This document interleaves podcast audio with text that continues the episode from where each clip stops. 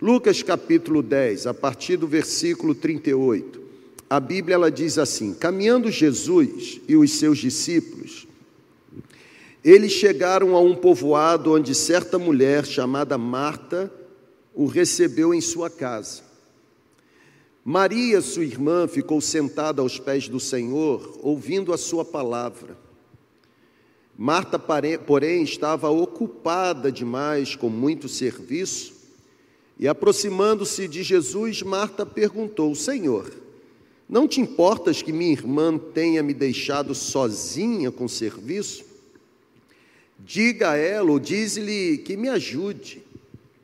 Jesus então respondeu: Marta, Marta, você está assoberbada ou preocupada, fadigada, sobrecarregada, angustiada. Você está envolvida e inquieta com muitas coisas e aí o último versículo é onde está a nossa senha para esta manhã. Todavia, Marta, apenas uma coisa é necessária. E Maria, sua irmã, escolheu a boa parte, ou a melhor parte. E esta parte melhor, ninguém poderá arrancar dela. Eu já, eu já abordei esse texto aqui algumas vezes na minha jornada ministerial. Se não me falha a memória, nesse um ano e três meses aqui pastoreando, fazendo parte do time de pastores na segunda igreja, eu já devo ter abordado esse texto também algumas vezes. Mas na semana que passou, essa última frase, este último versículo me pegou. Na verdade, irmãos, este domingo está sendo um domingo assim desafiador. Na última quarta-feira, pastor Pablo, ele fez o Bom Dia Espírito Santo e, e ele ministrou uma palavra. Eu não sei se você estava lá ou se esteve lá, mas eu encorajo você a assistir. Fica lá no Instagram da nossa igreja, no IGTV. E a palavra do pastor Pablo, eu disse para ele, logo assim que cheguei aqui no expediente, eu disse assim: me perturbou. E ele não me perturbou só na quarta, eu, eu estou assim, perturbado com a palavra que ele ministrou ainda hoje. E logo mais, assim, eu tenho uma palavra tão difícil para dividir com você. Eu, eu, tenho uma palavra tão forte de Deus falando sobre um vírus que tem, tem arrancado de nós assim o privilégio de experimentar coisas impressionantes de Deus. E essa palavra da manhã também trouxe assim paz para o meu coração. A Bíblia ela fala da história que você já conhece das duas irmãs, Marta e Maria. E a Bíblia diz que Jesus chega com uma comitiva na casa dessas duas irmãs, e então uma se propõe a permanecer aos pés de Jesus, ouvindo que Jesus estava ministrando, e a outra se propõe a se utilizar dos afazeres domésticos, até porque era Jesus quem estava em sua casa, e ela então, com uma boa intenção, ela de alguma forma tenta providenciar algo para que pudesse servir como uma boa hospitaleira para aqueles que então estavam dentro de sua residência. A grande questão é que Marta, olhando a sua irmã aos pés de Jesus, ela então questiona, ela sugere que o próprio Jesus oriente Maria a ajudá-la com aquilo que ela estava fazendo. E interessante a resposta de Jesus. Jesus vira-se para esta mulher e diz: Marta, Marta, você está atarefada, sobrecarregada, ocupada, preocupada inquieta, sabe? Você está envolvida em muitas coisas, e o último versículo foi o que me pegou essa semana. Porque Jesus assim, apenas uma coisa é necessária. E a sua irmã escolheu a melhor parte, a boa parte a parte que jamais lhe poderá ser retirada ou arrancada.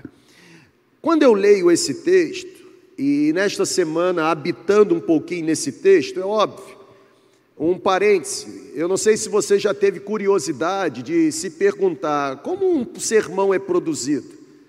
Por que, que os pastores chegam em determinada celebração e compartilham uma palavra? Como, como eles recebem isso? Um sermão pode ser elaborado por meio de uma leitura devocional, por meio de uma experiência, por meio da leitura de um livro. São várias formas, são vários cenários. E esta semana, essa palavra da manhã, ela me encontrou por conta do ritmo de vida que nós estamos vivendo. E eu tenho certeza que você não é diferente dos pastores que você possui. Nós, nós estamos envolvidos em tanta coisa, nós estamos inquietos com tanta coisa, nós estamos atarefados com tantas coisas, nós estamos até mesmo nos sentindo sobrecarregados com tanta coisa. E essa palavra, Clóvis, veio assim como uma espada no meu coração e me lembrou de, de o seguinte: apenas uma coisa é necessária, e é a melhor parte. Por isso, se eu fosse dar um tema para a nossa ministração dessa manhã, eu chamaria de a parte melhor. A parte melhor. Quando eu leio esse texto, ou quando eu releio o texto, a imagem que me vem à mente é a imagem da agitação da Marta, em contraste com a calmaria de Maria. E quando eu olho para Marta e Maria, uma agitada e a outra de alguma forma sossegada, eu começo a me lembrar de uma certa brincadeira de criança que existia no meu tempo, uma brincadeira que hoje até mesmo se tornou uma atração em muitos espetáculos de circos. Por exemplo, quem já ouviu ou quem já brincou de rodar bambolê? Levante a mão, por favor. Você se lembra? Você você está velhinho, hein? Porque isso, ó. Não se brinca mais disso. Na verdade, hoje rodar bambolê é digital, é eletrônico. Hoje as brincadeiras são todas eletrônicas. Mas no meu tempo tinha essa brincadeira, pegar o bambolê e ficar rodando, e não importava se você era menino ou menina. A questão é que você ficava lá brincando, rodando o bambolê. E, e quando eu olhei para Marta e Maria, olhei para esse texto, eu comecei a me lembrar dessa brincadeira, porque porque eu conheci, eu tinha amigos ou coleguinhas que eles não apenas conseguiam girar um bambolê, mas eles conseguiam colocar no corpo dois, três, quatro, oito, nove, eles conseguiam colocar mais argolas e ao mesmo tempo rodar aquele negócio de forma sincronizada, sem deixar que uma argola sequer caísse ao chão. Sabe, oi? Fazer uma ilustração assim, vem cá, pastor Jonelis, vem fazer. Assim, ah, eu não sei para você, mas para mim, essa habilidade de rodar um monte de argola ao mesmo tempo e não deixar cair nenhuma ao chão, para mim isso é fantástico, isso é impressionante, é uma habilidade admirável.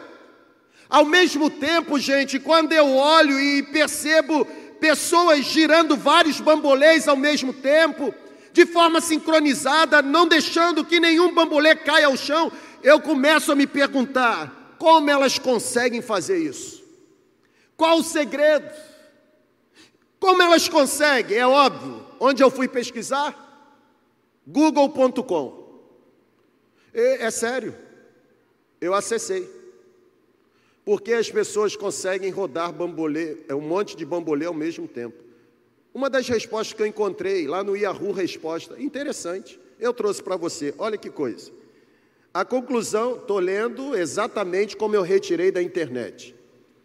A conclusão para a pergunta, a pergunta que eu fiz, é que estas pessoas obtêm êxito rodando várias argolas ao mesmo tempo, sem deixar que qualquer uma delas ah, perca o sincronismo e caia, porque esta pessoa encontrou o ritmo adequado, ou seja, ela determinou o centro e depois deixou que as argolas se movessem, movessem em volta delas. É exatamente isso o que eu e você não estamos fazendo na nossa vida.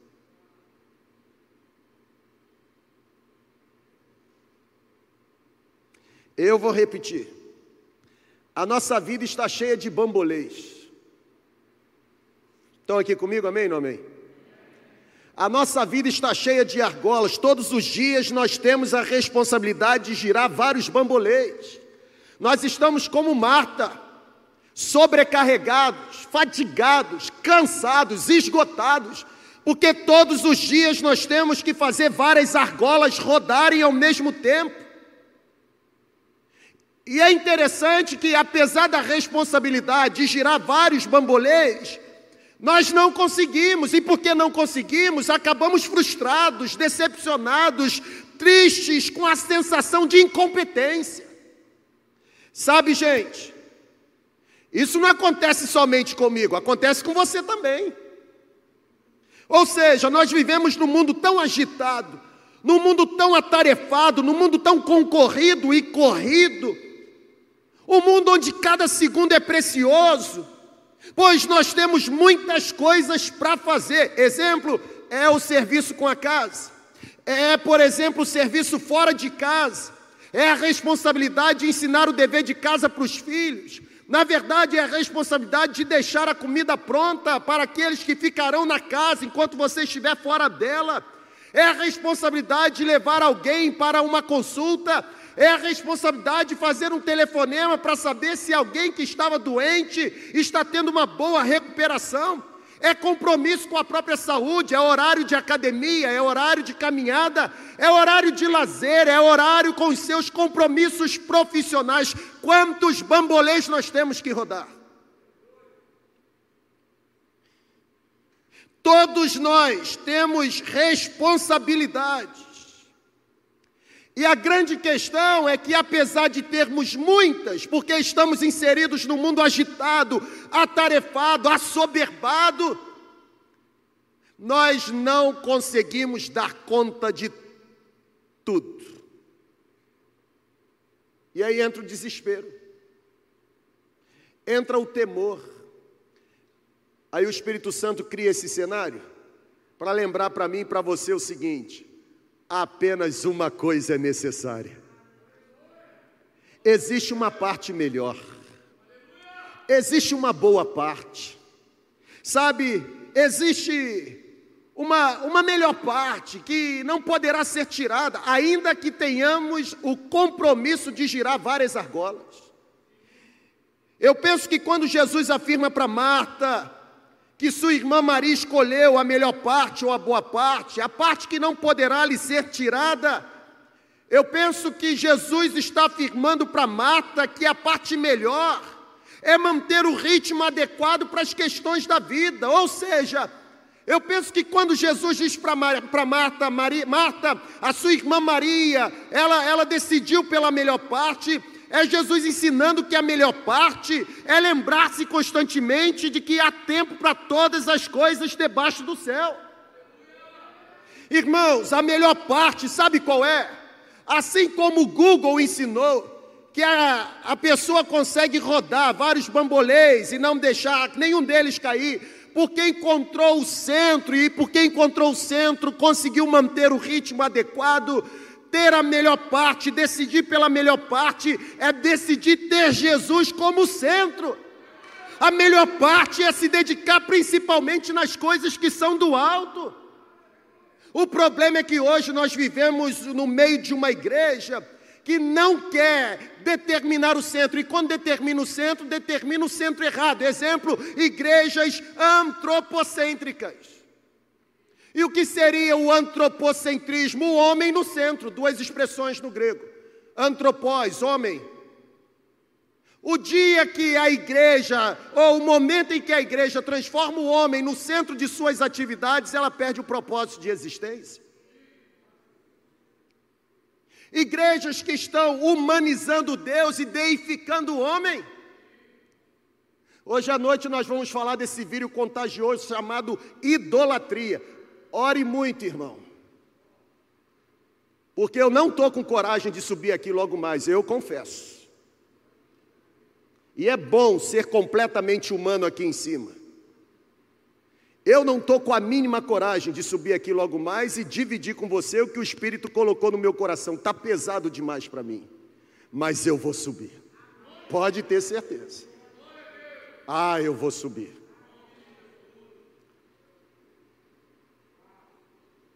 Determinar o centro correto. Quantas igrejas não são antropocêntricas, mas se tornaram etnocêntricas? Ou seja, igrejas que acreditam que são o centro da verdade absoluta, não existe nada de bom fora delas. Como se elas fossem o supra-sumo mesmo, assim, do rabo do pato. Determinar o ritmo adequado, porque determinou o centro correto. Igrejas que não são antropocêntricas, muito menos etnocêntricas, mas são igrejas pastorcêntricas. O dia que uma personalidade humana na igreja valer mais do que o caráter de Jesus se manifestando nela, não tem como ser igreja. Sabe, encontrar a melhor parte, decidir pela melhor parte no mundo tão atarefado, no mundo tão agitado, é voltarmos a ser uma igreja completamente cristocêntrica. Eu já perdi as contas de quantas vezes você já ouviu Adonias Júnior nesse lugar dizer para você: Jesus é o dono dessa igreja, Jesus é o supremo pastor deste rebanho. Se tivesse como, eu ia colocar um nome gigantesco aqui, Jesus, para que qualquer pessoa que entrar nesse auditório ou acessar através da segunda igreja online, não tenha dúvida que se existe nome famoso na segunda igreja, o nome é Jesus. Essa é a boa parte. É exatamente isso que nos faz estar atrelado àquilo que tem maior valor. Apenas uma coisa é necessária. O problema é que a gente está rodando bambolê desnecessário. E se a gente roda bambolê desnecessário, sabe o que acontece? A gente fica esgotado, igual Marta. A gente sempre se sente sobrecarregado. Você que gosta de academia, você é muito melhor do que eu, porque algemado eu vou. Mas você que gosta, você sabe que não adianta ir para lá e fazer um monte de exercício, tem que ter a série correta, tem que ter a cadência correta nos exercícios, não é chegar lá e. Tem o tal dos três segundos para baixo, três segundos para cima, eu só contava um, um, um, um, um. Mas tem, tem o ritmo adequado. Não é a quantidade de exercício, é o ritmo adequado. Você pode passar duas horas dentro da academia e não surtir qualquer efeito. Na verdade, surte cansaço, enfado, esgotamento. Você pode ter ah, uma vivência de 40 minutos dentro de um lugar como esse e sair de lá com o objetivo alcançado, porque não é velocidade, quantidade, é cadência, é ritmo adequado. Eu eu estou entendendo que o Espírito está soprando isso para a gente nessa manhã, para que a gente, em meio ao mundo tão desesperado e agitado, a gente não perca o centro a gente não fique atarefado com aquilo que a gente não foi chamado para fazer. Eu sempre digo que igreja que quer ser tudo para todos acaba não sendo nada para ninguém. Nós recebemos uma visão. Deus decidiu fazer da segunda igreja nesse tempo uma igreja com a visão específica para este tempo. Nós estamos focados. E aí a pergunta que eu faço para mim mesmo é: como escolher essa parte melhor? Como decidir pela melhor parte? Primeiro lugar, eu entendo que escolher a parte melhor exige manter o coração centrado em Cristo e os olhos fixos nele. É exatamente o que Maria fez. Quando eu falo de manter o coração centrado em Cristo e os olhos fixos nele, eu falo de manter como mais importante o que é verdadeiramente importante.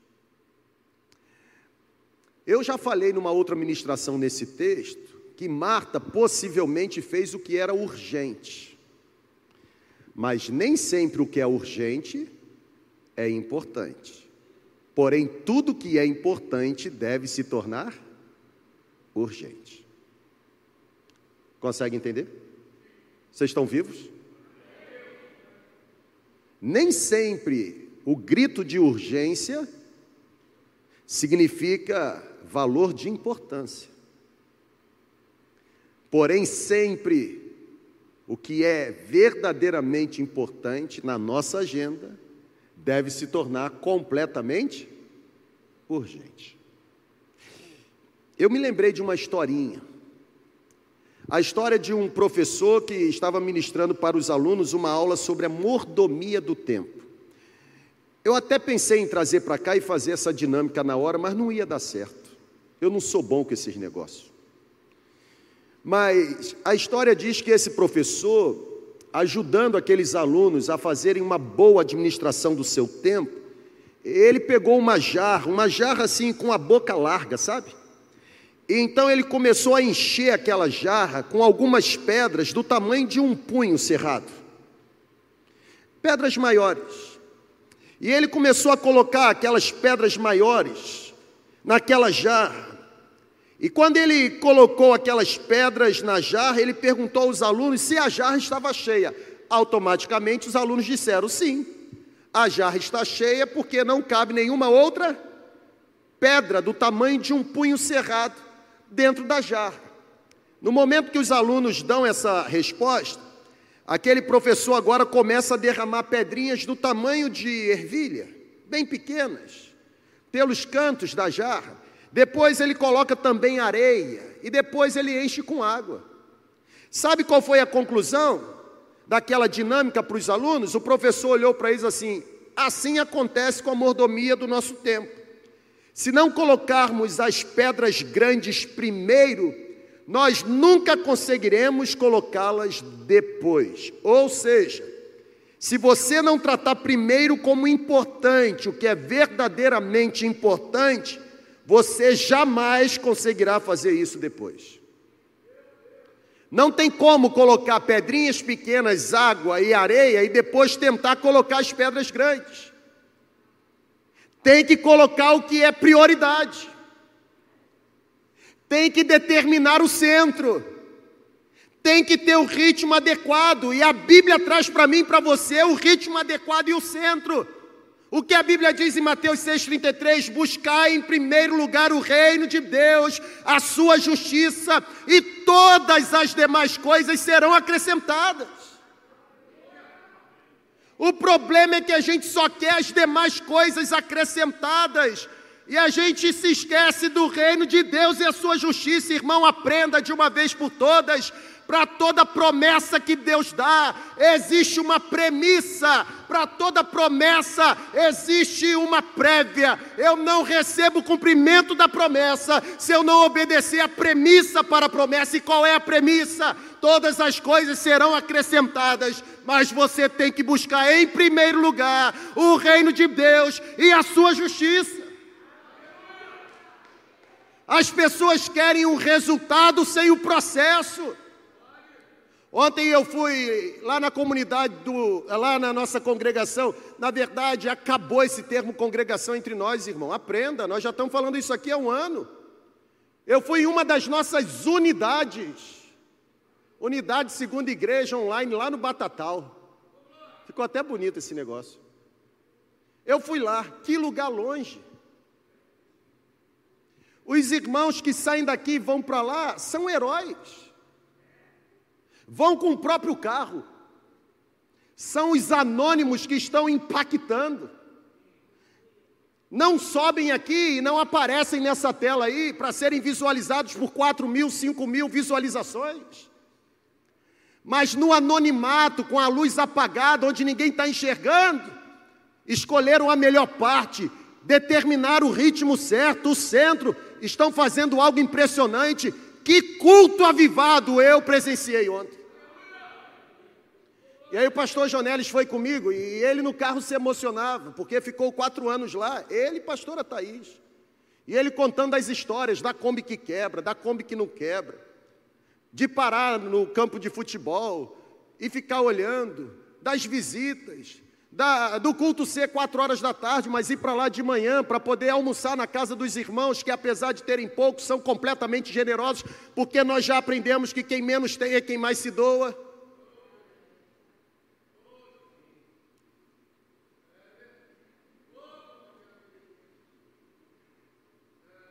A verdade liberta, irmão. E aí ficam olhando assim, pastor Jonelis, pastora Thaís, na segunda igreja, acham que vocês chegaram aqui de paraquedas. Tem rastro de sangue. Tem dedicação. No time pastoral da segunda igreja, irmão, não tem ninguém encomendado, não. Não é cabide de emprego, não. Quem serve aqui, serve porque tem rastro de sangue. Já apresentou a sua cartilha de renúncia. Escolheram a melhor parte. Escolheram a melhor parte. Uma parte que não pode ser tirada. Sabe? Posso ir? Posso continuar? Ok. Quando eu olho para esse texto, eu, eu fico me perguntando. E esse texto é especial para mim, Mateus 6,33, porque foi aqui que Deus me deu o insight de largar a farda e me dedicar exclusivamente ao que eu faço hoje. Foi aqui nesse texto, e eu já contei isso para vocês, porque lá naquele tempo, 2002, foi lá que eu começava a me perguntar: vou continuar me dedicando à carreira? Porque não basta fazer um concurso, passar e. Não, você tem que estudar, tem conceito.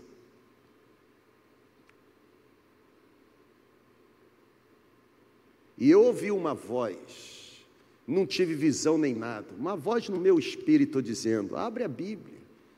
E a minha questão era: cara, quem vai sustentar a minha casa? Como é que eu vou pagar as minhas contas? Se eu sair da aeronáutica, como é que vai ser a minha vida? Eu sou concursado. Eu estou estabilizado. 48 anos de idade, eu estou aposentado. Passei no concurso com 17. 30 anos, na verdade, poderia até me aposentar antes, era só não tirar a LESP, contava dobrado. Menos dois anos, com 28 anos de farda, eu me aposentaria. Que coisa bacana! ia viver na praia, ia aparecer nas celebrações como 80% aparece só no domingo. Ia querer saber de célula nada. Na verdade, eu iria, iria olhar para o outro e dizer assim: Senhor, eu trabalhei demais já, agora é minha hora de folgar, me alegrar e descansar. Vou construir depósitos maiores. Mas não foi assim, não, irmão. A questão era: quem vai sustentar? E a resposta que eu ouvi nesse texto foi: o mesmo que sustenta as aves do céu e que cobre os lírios do campo. Por que você está preocupado com a sua vida pelo que você vai comer, beber ou vestir? E por que você se preocupa com o seu corpo? Será que vale a vida mais do que o alimento e o corpo mais do que o vestuário? Olhe para as aves do céu. Elas não semeiam, não cegam, não ajuntam em celeiro, e o seu pai alimenta todas elas. Quem de vocês, por melhor que seja, terá capacidade de aumentar um centímetro na estatura? Ou seja, você não se manda, você não se governa, você não se, se controla.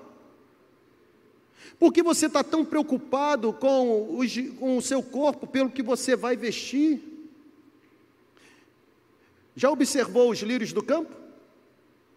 Não trabalham, não fiam, e eu digo que nem Salomão, no esplendor da sua glória, se vestiu tão belamente como os lírios do campo. Aí vem a pancada, sabe aquela pancada do sermão que dói lá no rim? Foi a pancada, porque aí a Bíblia disse assim para mim: Você acha mesmo que se ele veste as ervas do campo, que hoje existe e amanhã é cortada e lançada no fogo, não vai vestir muito mais a você, homem de pouca fé? Então não fique angustiado, Marta, sobrecarregado, Marta, angustiado, inquieto, Marta, se questionando: que comerei, como beberei, como me vestirei. Porque quem se preocupa somente com isso são os gentios, ou seja, aqueles que não o conhecem. E o seu pai sabe que você precisa de tudo isso. Em vez de, busca em primeiro lugar o reino de Deus, a sua justiça e todas as demais coisas serão acrescentadas. 2005, 2021, 16 anos. Eu escolhi a melhor parte. Pode ter certeza. Uma coisa só é necessária. Quando eu olho para a Bíblia, eu, eu encontro outras pessoas que escolheram a melhor parte. Por exemplo, a Bíblia diz que para Maria, a melhor parte foi permanecer aos pés de Jesus. Na verdade, a Bíblia diz que para a mulher do fluxo de sangue, a melhor parte foi vencer a multidão, contrariar os religiosos e a tradição e tocar em Jesus.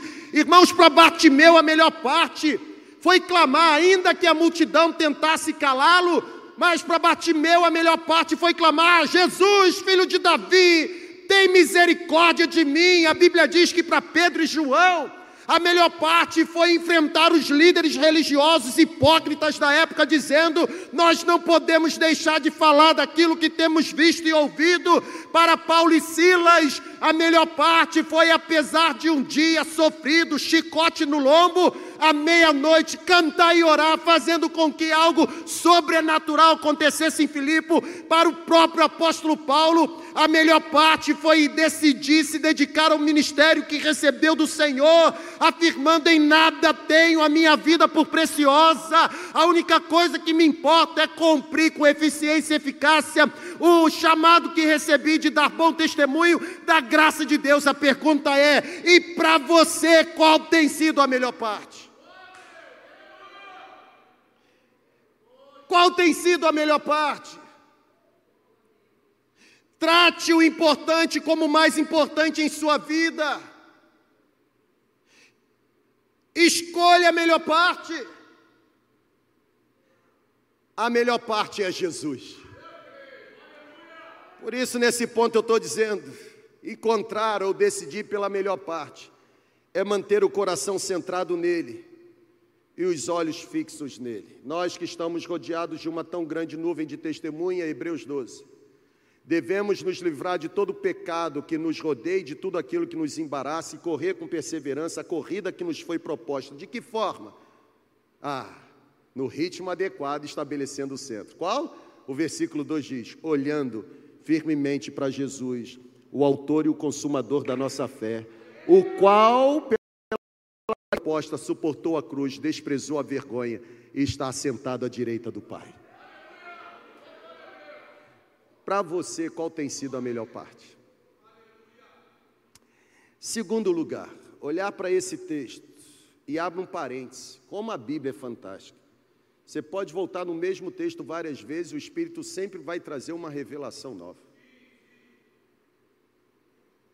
Segundo lugar, decidir pela parte melhor, pela melhor parte ou pela boa parte, além de manter os olhos fixos em Jesus, além de manter a minha vida centrada nele, decidir pela melhor parte é todos os dias me lembrar de que o desejo de Deus é que eu seja cheio do Espírito Santo. Há uma grande confusão entre batismo com o Espírito Santo e plenitude do Espírito Santo. Nós já falamos isso aqui algumas vezes. Mas falar sobre o Espírito Santo aqui nesse púlpito, irmão, é rotina nossa. Se o Espírito Santo é alguém muito estranho para você, se você decidir permanecer entre nós, ele vai se tornar uma pessoa bem íntima sua. Porque nós já decidimos que não basta ter o Espírito Santo. O nosso objetivo é tê-lo, mas acima de tudo, estarmos completamente cheios da presença dEle. Gente que somente tem pode se tornar um crente carnal, mas gente que tendo-o se torna cheio pelo poder dele, passa a ser controlado pela voz dele. Sabe, nós precisamos aprender que a melhor parte é decidirmos ser cheios do Espírito Santo. Nós precisamos aprender que somos nós que escolhemos o grau de intimidade que gostaríamos de ter com o Espírito Santo. Somos nós. Eu fico muita gente, fico vendo e ouvindo muita gente orando, Senhor, traz um renovo, visita, dá um poder novo, uma visitação nova. Oi, irmão, é você que tem que colocar o pé na água. É uma ação sua. É você que determina o nível da sua fome. A comida está disponível. É você quem decide quanto você vai comer. O problema é que tem gente fazendo dieta espiritual. Tem gente decidindo comer pouco, vai ficar fraquinho. E gente fraca, por causa dos bambolês, vai se sentir cansada, não tem vigor, não tem força. Irmão, só existe um poder para nos renovar toda manhã, a fim de que possamos suportar tudo o que está acontecendo: visitação do Espírito Santo, irmão. Não tem outra, não. Você pode comprar, zerar a livraria da cidade com os livros de autoajuda. Eles vão esgotar. Porque nenhum livro de autoajuda faz o que o poder do Espírito Santo tem capacidade de realizar. O livro de autoajuda só diz que amanhã será melhor, mas ele não transforma amanhã. Agora, o poder do Espírito Santo transforma a nossa vida. É por isso que nós não queremos pregadores de autoajuda, nós queremos pregadores que sejam profetas mesmo. Sabe, me parece que nós, nós precisamos zerar.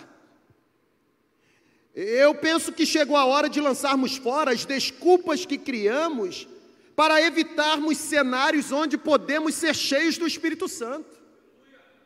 Eu penso que, assim como Marta, nós devemos abandonar, sabe, essas argolas, esses bambolês, e definirmos o centro, buscarmos apenas aquilo que é necessário, irmãos.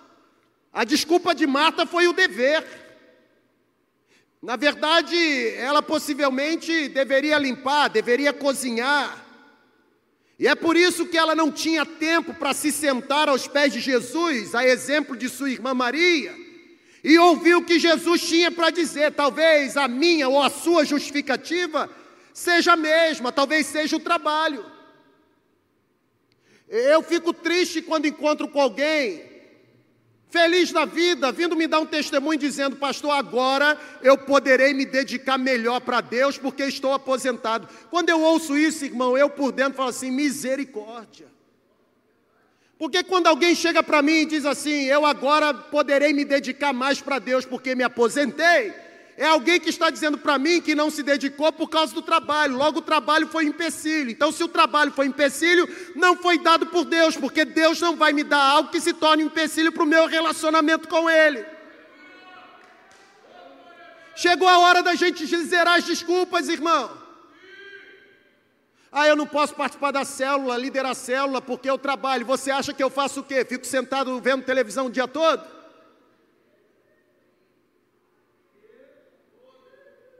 Ah, eu não tenho tempo para me dedicar. Você é só pastor. Troca comigo, irmão. Senta lá naquela cadeira. Vem. No final, antes de terminar o primeiro dia, você já vai me ligar desesperado. Vai lá dar conta. Nenhum pastor dá conta do ministério pastoral se não estiver completamente absorvido pela visitação do Espírito Santo. É obra espiritual. Está na hora da gente zerar, irmão. Ah, hoje eu não vou não porque eu estou triste. Você acha que os pastores não ficam tristes? Estou com sono. Você acha que os pastores acordam cedo porque gostam?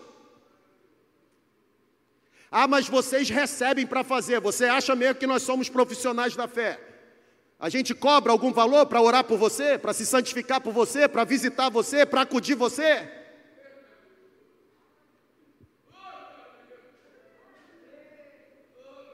Está na hora da gente zerar as desculpas, irmãos. Reage aí, irmão. Reage, irmão. Reage, irmão. Vamos reagir. Porque não pensa você que o Adonias Júnior está dando algo para você, não. A pancada está doendo aqui, ó. Porque tem dia que eu também não quero vir para cá, não. Tem dia que eu não quero aparecer naquele prédio. Tem dia que eu não quero olhar para ninguém. E sabe por quê? Apesar de eu sentir isso, eu faço o contrário, eu vou para o prédio, eu venho para cá, eu olho para você, porque eu decidi não mais viver para mim mesmo, eu estou crucificado nele. Eu não tenho mais vontade própria, eu queria hoje ficar em casa, mas estou aqui, porque eu já decidi ser escravo dele. E escravo não tem direito de escolha, é fazer o que o seu mestre manda, e ele mandou. Está na hora da gente zerar as desculpas.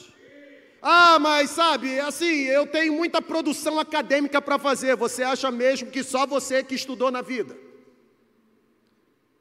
Como você explica aqueles que, enquanto faziam a faculdade que você está fazendo, e as produções que você hoje faz, e olha que você hoje tem assim um bônus, né? Porque hoje você vai no Google, tem um monte de material. Aqueles que vieram bem antes de você tinham que ficar pesquisando estante de livro. E são pessoas que tinham que trabalhar, cuidar de filho e fazer tanta outra coisa. Você acha o quê?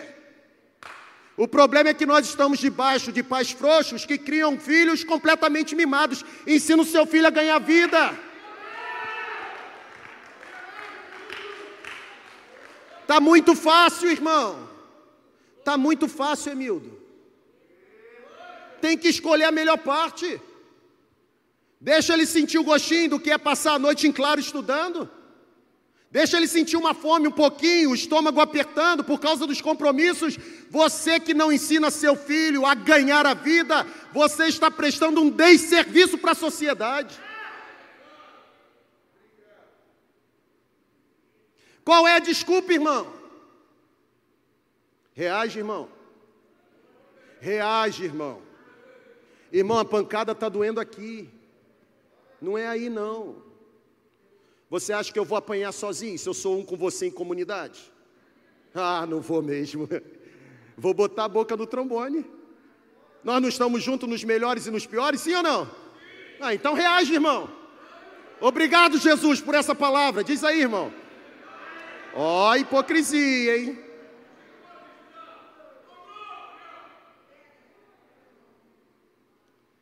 Sabe qual tem sido a nossa desculpa? Tem mais aqui, irmão. Vou parar de falar, não os deveres de casa, sabe?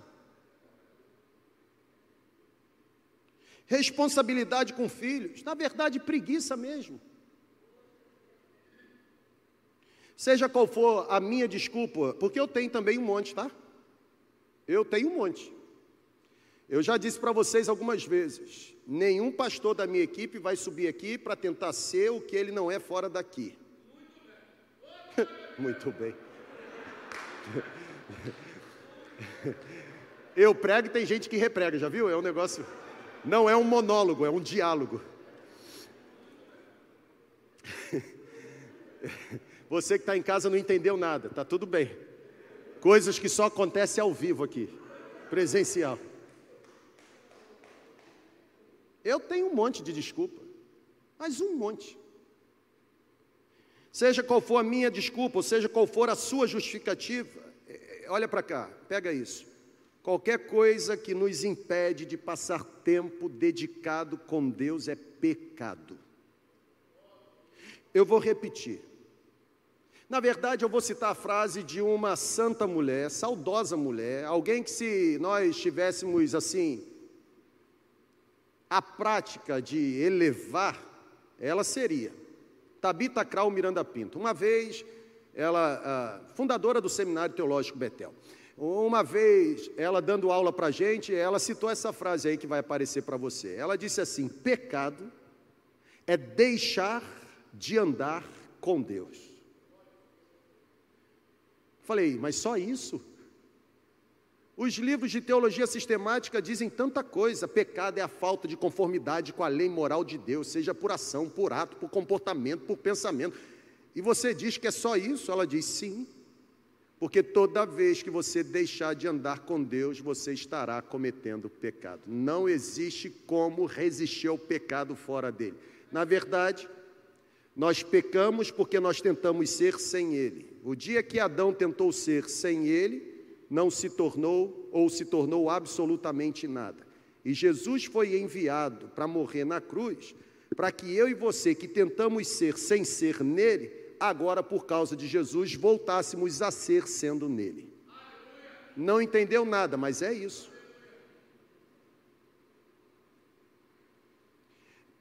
Pecado é deixar de andar com Deus. Porque você talvez esteja me questionando agora, dizendo assim: desde quando? Trabalho, limpar casa, cuidar de filho. Desde quando isso é pecado? Vou, vou dizer para você. Desde o momento em que isso se torne uma separação entre você e o seu Deus. Porque a Bíblia diz que o que causa separação entre você e o seu Deus é pecado.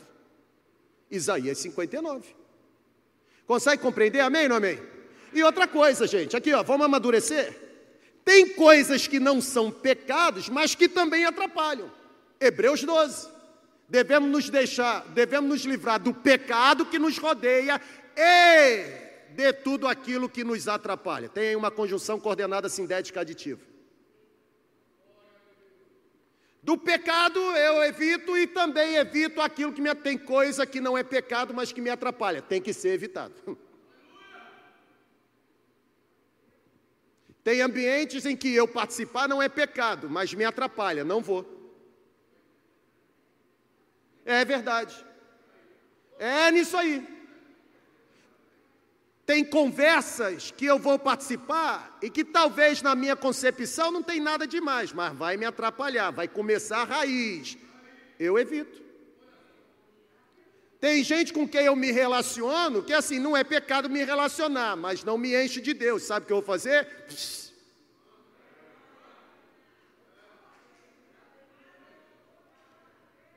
Não tem como ser cheio do Espírito Santo se tem separação. Tem que ter relacionamento. Sabe,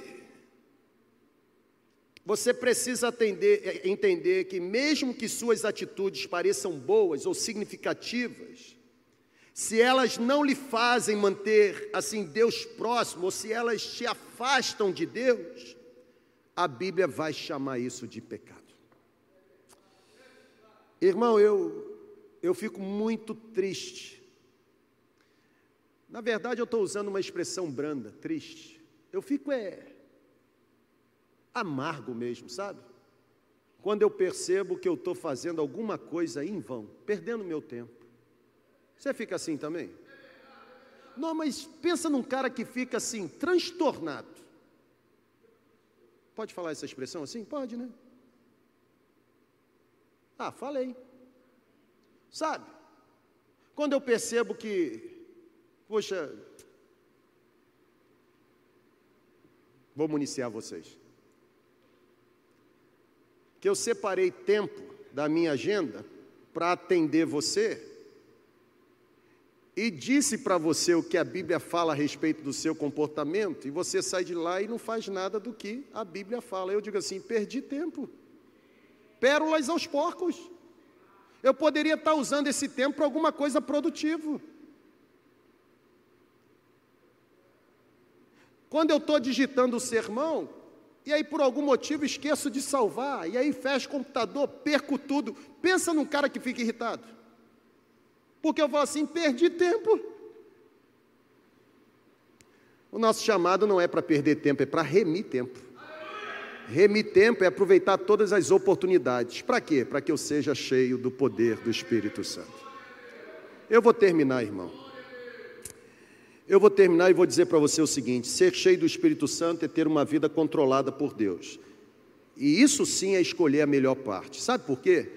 Porque é o slide final aí para você. Porque ser cheio do Espírito Santo, em primeiro lugar, produz em nós um caráter semelhante ao caráter de Jesus. Está aí. Não tem como ter o caráter de Jesus se você estiver esvaziado do Espírito Santo. Tem um pastor que está revolucionando o Pará um pastor da quadrangular, pastor Emerson.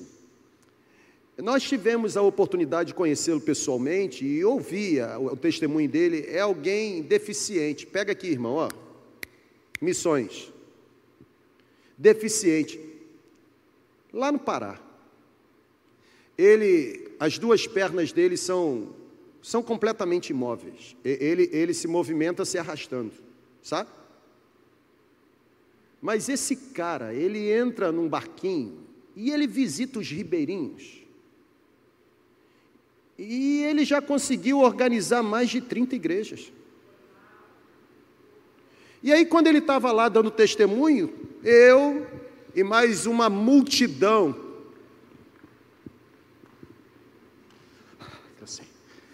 Uma multidão que movimenta a perna, anda, pula, tal, estava lá sentado. Aí ele olha para a gente assim: sabe por que Deus está usando um aleijado lá? Porque tem um monte de gente aqui que tem as duas pernas boas e não estão fazendo nada para Deus. Irmão, quando ele falou isso, eu tive vontade de dar um cascudo nele. Como é que você ousa falar isso para mim? Mas aí o Espírito me deu um cascudo. Se não é ele, não, sou eu, porque você está rodando muito bambolê, e tem bambolê que você está rodando que eu não tenho o menor prazer.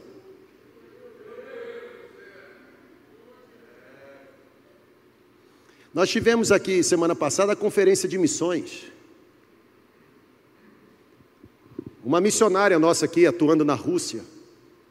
Você já parou para analisar? É, ela pegou o fim do, do período crítico.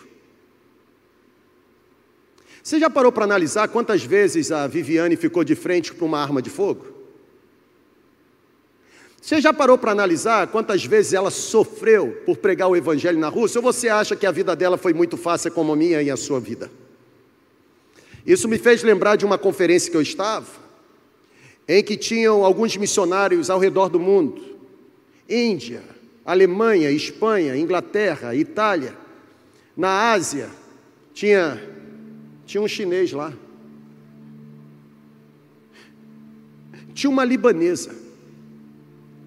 E essa libanesa, quando pegou a, a palavra para dar o testemunho dela, diz assim: Sabe como eu prego o evangelho no meu país? Eu prego através da televisão, porque é o único lugar que eu não sofro retaliação. E sabe qual tem sido o resultado? um monte de devoto do islamismo está se convertendo. E eu estou trazendo esse povo para dar testemunho, só que ela contando, hein, eu ouvindo. E ela diz assim: só que tem o seguinte, quando eu coloco lá no programa, a gente filma assim por trás, não, não mostra a face. Porque se a gente mostrar a face daquele que deixou de ser muçulmano e agora se tornou cristão, discípulo de Jesus, quando ele sair dali, ele vai sofrer retaliação. E aquela libanesa dizendo que um dos programas, recebendo lá os convidados, recém-convertidos, quando ela explicou, olha, nós vamos filmar vocês, assim por trás, não vai mostrar a face, explicando, uma senhora de 80 anos aproximadamente levanta a mãozinha e pergunta para ela assim: qual a necessidade de não filmar o nosso rosto? Aí ela explica, ela diz: porque se eu filmar o rosto, quando a senhora sair daqui, a senhora será perseguida. Aquela senhora recém-convertida olha para uma missionária a tempo e diz assim: Mas a Bíblia que eu leio diz que a perseguição é a coroa na cabeça daqueles que servem a Jesus. não retire de nós o privilégio de colocarmos essa coroa. Ela contando que um dos que participou, ou dos que participaram, um que estava lá, ao sair chegou em casa e encontrou um bilhete. Um emissário trouxe um bilhete. O bilhete dizia assim, na frente: Soubemos da sua traição você abandonou a nossa religião. Você não é mais nosso irmão. E nós vamos fazer você morrer como seu Cristo morreu. Esse rapaz pega a caneta e escreve do outro lado do papel e manda devolver para quem enviou. Quanto a morrer, nenhum, nenhum problema, porque já estou crucificado nele. Agora, quanto a morrer como meu Cristo morreu, penso que eu não mereça tamanho privilégio.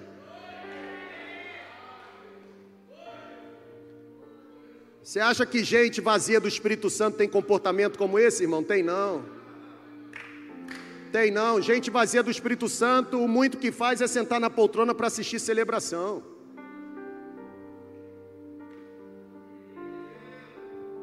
Está na hora da gente escolher a melhor parte, irmão. A gente está brincando demais. Vamos zerar isso. Vamos zerar. Vamos zerar as justificativas, as desculpas, vamos levantar dessa poltrona e vamos fazer o que fomos chamados para fazer. Tem um povo ali fora precisando ser transformado, tem uma cidade precisando ser transformada. Não será transformada com ideologia política, irmão. Aprenda isso, para com isso. Você está perdendo tempo, está rodando bambolê desnecessário. Coloca nos seus lábios palavra de vida, irmão. Tem um nome que você precisa ser cabo eleitoral e o nome é Jesus. Você foi chamado por Ele, você foi salvo por Ele. O sacrifício dele foi por você. Existe em você a marca da promessa dele. Você deve ser conhecido pelas iniciais do nome dele. É o Espírito Santo que gera em nós o caráter de Cristo. É o Espírito Santo que gera em nós, está aí na sua tela, envolvimento com a missão. É o Espírito Santo que nos motiva a ter compaixão, irmão. Existem várias organizações que manifestam compaixão. Eu poderia citar um monte aqui. Lei da Boa Vontade, Cruz Vermelha, tantas outras talvez façam trabalhos sociais melhores do que nós enquanto igreja. Mas, Erval, tem uma coisa que eles não são capazes de fazer. Somente nós, por causa do poder do Espírito Santo, além do trabalho social, podemos mudar o destino eterno das pessoas. Envolvimento com a missão. É gente cheia do Espírito Santo que tem vida marcada por, ó, profunda adoração profundo louvor, profundo quebrantamento. Sabe? Eu eu estou me sentindo mais aliviado agora. Porque o Espírito Santo criou o cenário para mim e para você nessa manhã. Você que está na igreja online. A mesa está posta. É você quem vai decidir que tipo de comida vai comer e o quanto você vai se alimentar. Disponibilidade tem, fartura, ah, existe uma mesa abundante.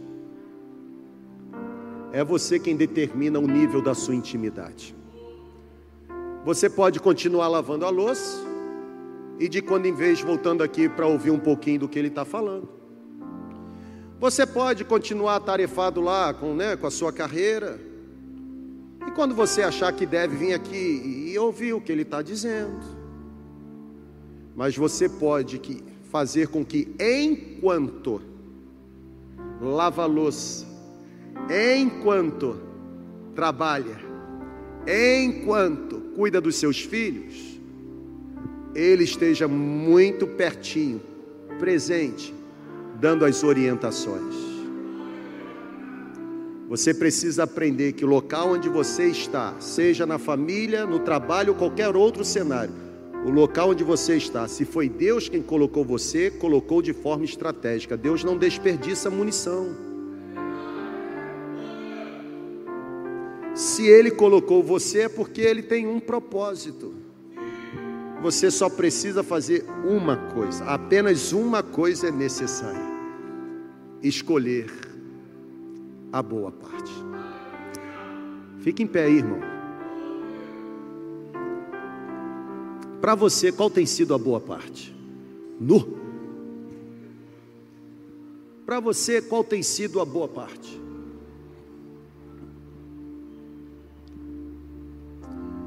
Para você, qual tem sido a parte melhor?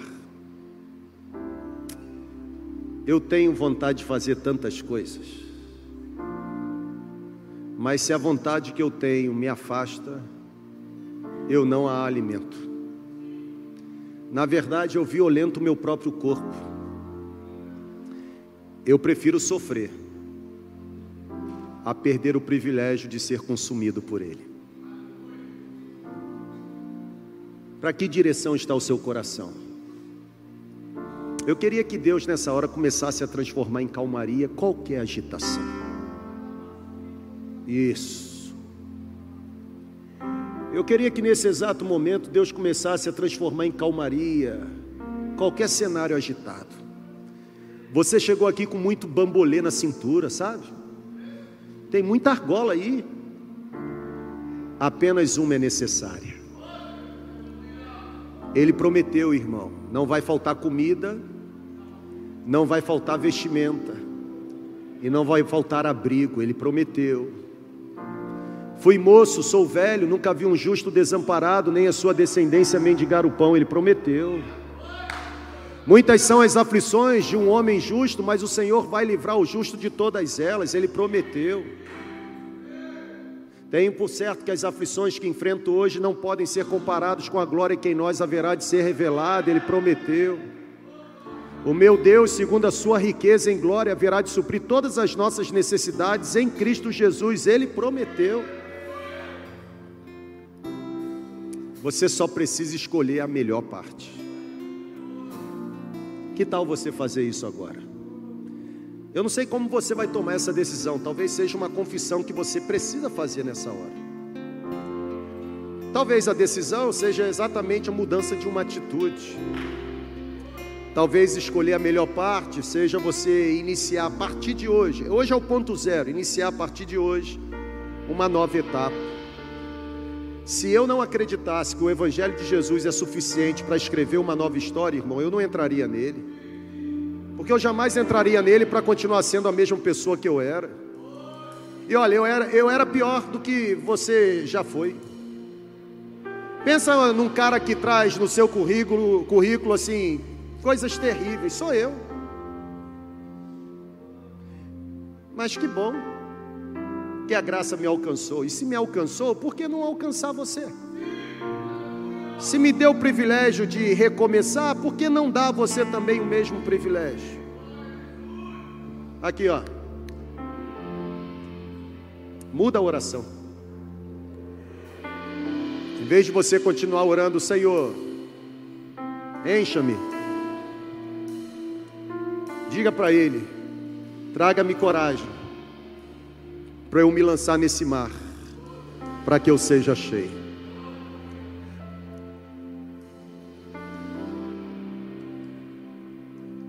O pontapé seu. Não vai ter tsunami espiritual, não, viu? Hum.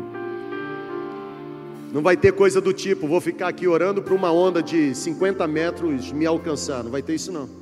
A onda está lá, irmão. O mar está lá. Ó, olha para cá. Ei, peça ao Espírito para pegar na sua mão agora e dar a você mobilidade para você fazer isso aqui, ó.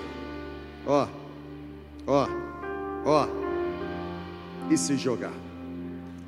Tem mais de Deus que você ainda não conhece. E tem mais do Espírito Santo para você experimentar que você ainda não experimentou. Que tal você escolher a boa parte, a melhor parte, e ser cheio do poder dele agora?